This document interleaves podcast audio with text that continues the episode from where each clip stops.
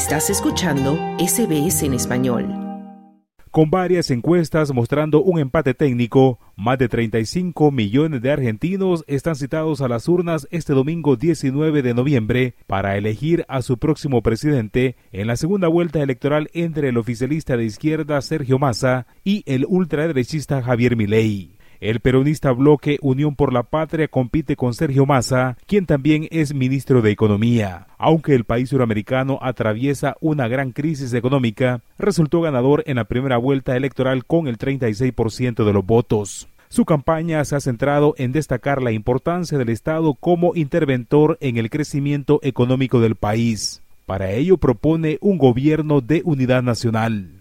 Sobre la idea de entender que nuestra responsabilidad es construir un gobierno de unidad nacional, convocando a los mejores, no cayendo en la trampa de las discusiones de acuerdos de cúpula de partidos, sino entendiendo que la responsabilidad a partir del 10 de diciembre es elegir a los mejores de cada una de las fuerzas económicas, sociales, políticas, de la cultura de la Argentina por su parte, Javier Milei es el candidato por la libertad avanza, es un economista de orientación libertaria que logró el 30% de los votos en la primera elección y que ha basado su campaña en la promesa de reducir al mínimo la participación del Estado con raíz en la defensa del derecho a la vida, la libertad y la propiedad privada. Entre sus declaraciones más polémicas, se manifestó a favor de la libre tenencia de armas y del comercio de órganos, propone además la eliminación del Banco Central y de los subsidios y dolarizar la economía argentina.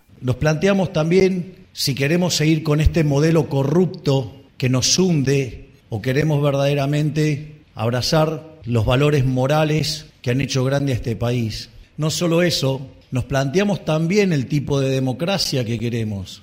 Entre los votantes duros o fieles al candidato peronista de la Unión por la Patria aparecen kirchneristas puros, peronistas ortodoxos, el aparato partidario y un sector de empleados estatales. Mientras el voto duro de Milei tiene un rostro joven en líneas generales, aunque también se le sumó un sector etario de 50 años de clase media que vota con bronca y en contra de la casta, como llama el ultraderechista a la clase política tradicional. A pocos días del balotaje las encuestas establecen un escenario de paridad entre los candidatos con una diferencia menor al 2% que oscila entre uno y otro candidato dependiendo de la encuestadora. Pero así se expresan los argentinos en un sondeo realizado por la televisión local.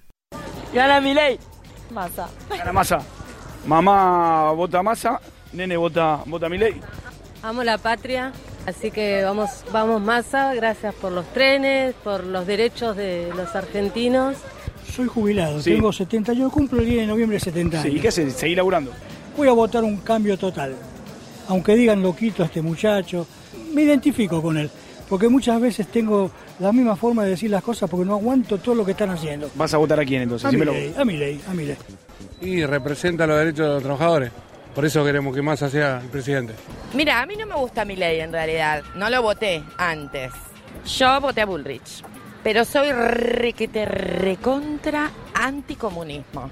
Por su parte, presidentes, expresidentes e intelectuales de América Latina marcaron sus posiciones frente al balotaje argentino del domingo. El mandatario de Colombia, el izquierdista Gustavo Petro, llamó a los argentinos a votar a Sergio Massa comparando la figura de Javier Milei con la de los dictadores Augusto Pinochet y Jorge Videla. Desde Brasil, el principal socio comercial de Argentina, el presidente izquierdista Luis Ignacio Lula da Silva, expresó indirectamente su apoyo a Massa frente a Milei.